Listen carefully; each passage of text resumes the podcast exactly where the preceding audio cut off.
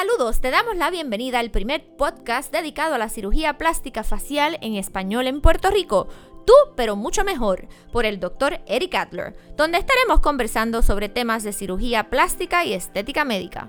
Hola, hola, bienvenidos a nuestro podcast número 9, donde conversamos sobre la cirugía plástica facial semanalmente.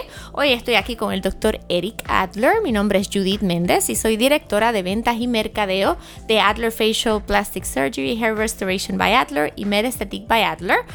Hola, doctor, ¿cómo estamos? Muy bien, ¿cómo estás, Judy? Aquí listo para el número 9. Muy bien, así, me gusta. Y un tema de mis temas favoritos.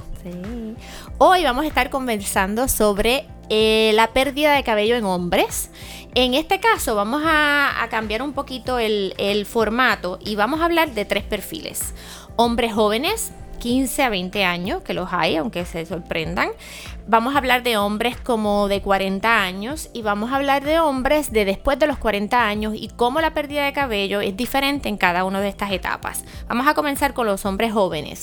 Yo sé, por experiencia aquí en la oficina, que nosotros hemos visto niños de 15 años con pérdida de cabello eh, y hemos visto universitarios que han necesitado trasplantes, pero nosotros trabajamos con este tipo de joven un poquito diferente. Cuéntame un poquito de cómo nosotros trabajamos con estos jóvenes.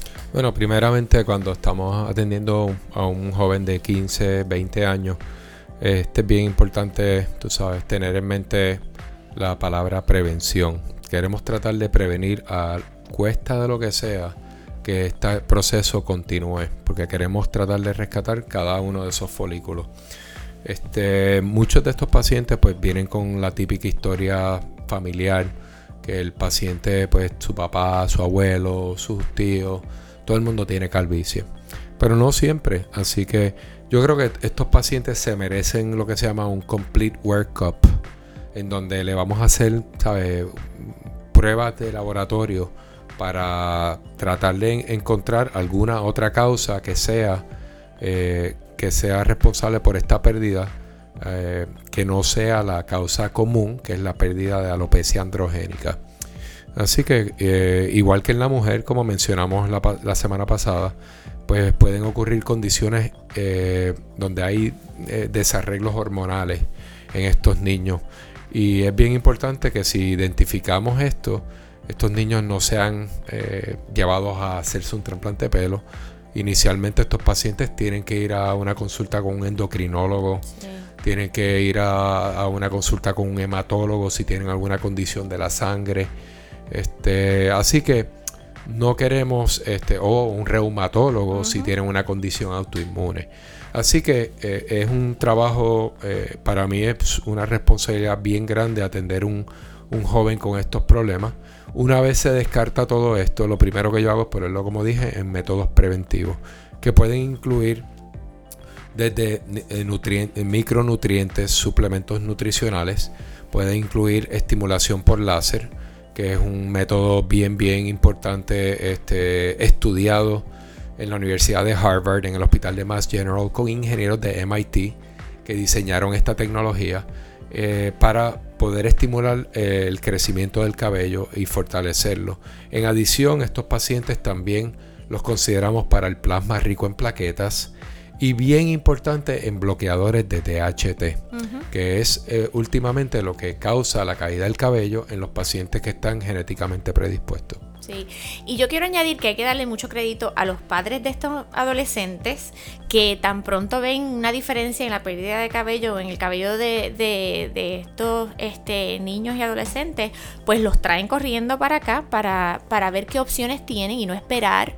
Y también a los mismos jóvenes que, que dicen, mira, espérate, ahora mismo hay opciones y alternativas, ya no estamos en los años este, de antes donde teníamos que esperar a quedarnos calvos y llegan aquí pues con esperanzas, pero también quiero añadir que si es traumatizante para una mujer, como habíamos hablado en, en podcasts anteriores, o para un caballero ya en sus 40, mucho más traumatizante y traumático, eh, es para un adolescente. Yo recuerdo un caso en particular de un universitario que vino aquí desesperado él desesperado, su papá desesperado, porque en su caso en particular todos somos diferentes, pues él estaba tan y tan emocionalmente afectado por esta pérdida de cabello.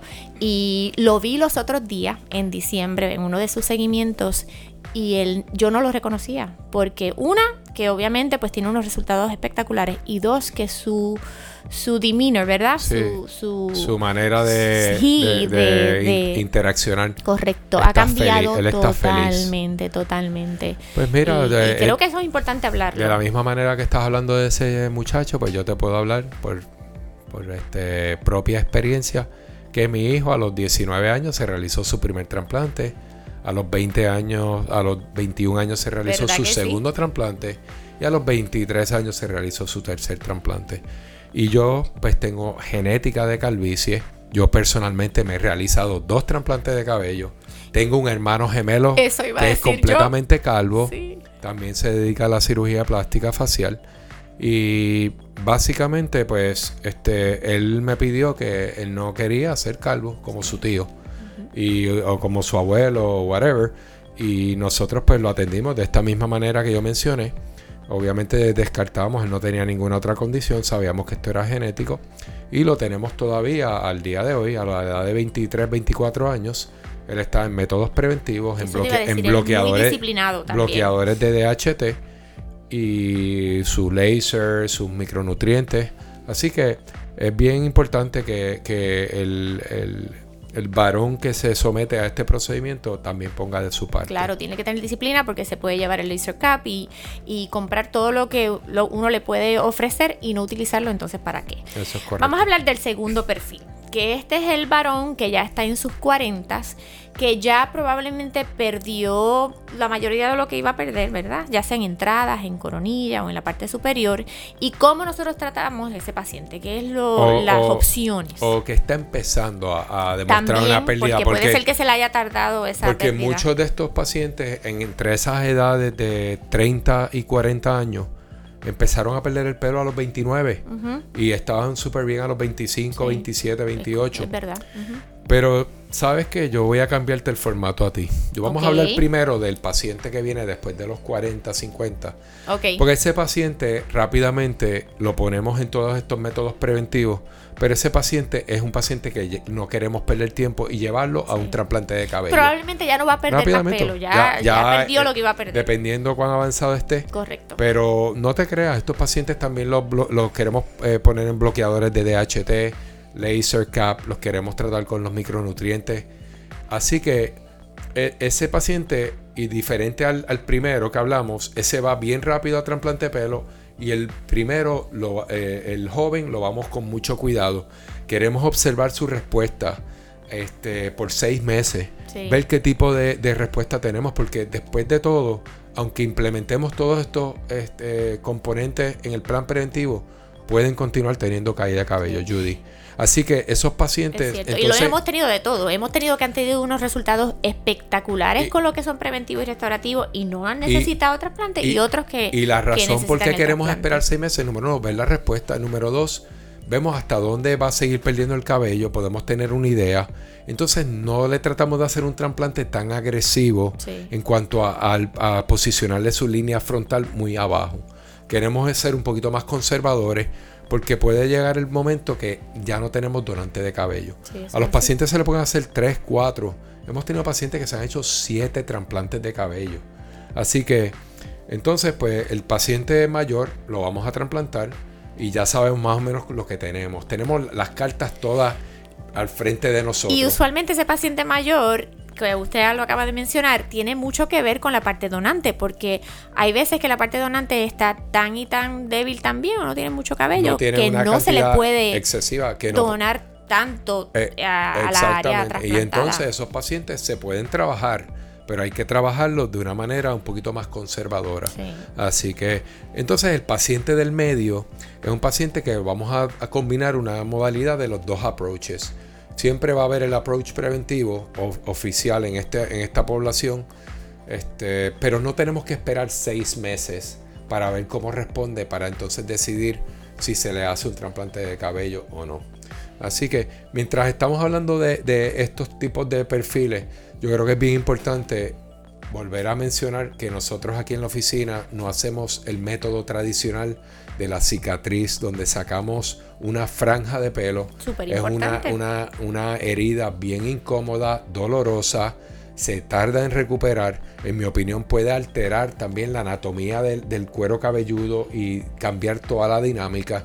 Así que nosotros realizamos una extracción folicular eh, utilizando eh, microinstrumentos de menos de un milímetro, estamos hablando de 0.6, 0.7 milímetros, que tengo cuando vienen los pacientes a visitarme, yo le enseño el aparato que nosotros usamos para sacarle el cabello y no hay uno que no se quede sorprendido, que, no que piense que cómo nosotros podemos hacer esto, porque usamos magnificación eh, y, saca y estos implantes que nosotros extraemos, no es que tienen un pelito, tienen 3, 4, 5. Los otros días sacamos uno que tenía 7 pelos, una unidad folicular.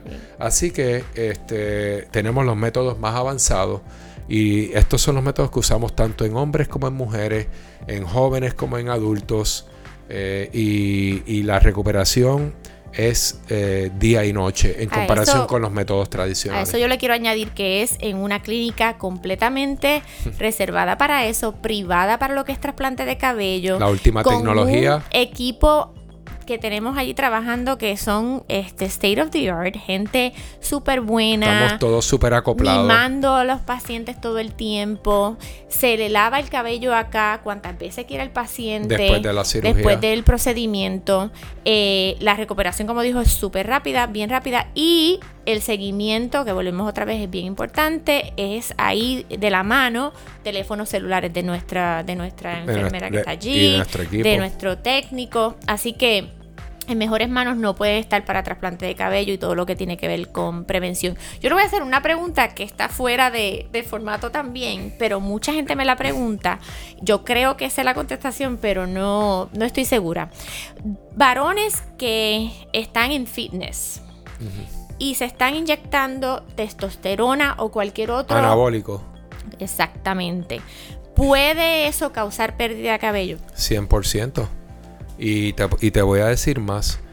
He visto caída de cabello, obviamente en los que tengan la herencia, la genética. A eso, créemelo, apuesta, apuesta, sabes, todo el dinero que tengas en tu cuenta de banco, que a ese se le va a caer todo el pelo y vas a ganar. Pero hay muchos que no tienen genética, que en mi opinión son gente que no tiene una genética tan fuerte, porque la pérdida de cabello tiene más de tiene sobre 15 genes que controlan la calvicie. Así que te puedo decir que es, hay muchos que tienen pérdida de cabello que si los rescatamos a tiempo puede ser reversible. Así que, pero muchos de ellos que, pues están más preocupados por su cuerpo que por su salud en general. Y salud en general me refiero a también tener tu pelo. Pues yo creo que todo con moderación. Sí, balance. ¿sabes? Tú puedes balancear, tú puedes usar otros tipos de, de compuestos que no te van a hacer perder el cabello este, de la manera que lo hacen los componentes anabólicos y derivados de testosterona. Eso es así, pues ya no tenemos tiempo para más, pero si usted quiere más información sobre esto y otros temas de cirugía o de trasplante de cabello, entra a nuestro website ericadlermd.com y va a tener divisiones entre lo que es Hair Restoration by Adler, Med Aesthetic by Adler y cirugía plástica como un, facial. Como un índice, ¿verdad? Exactamente, ahí puede encontrar información. De lo contrario, nos puede llamar 787-751-3361. Pregunta por mí o cualquiera de las personas que contestan el teléfono les puede orientar sobre este y otros temas ya será para la próxima semana. Así Nos vemos. Gracias. Bye.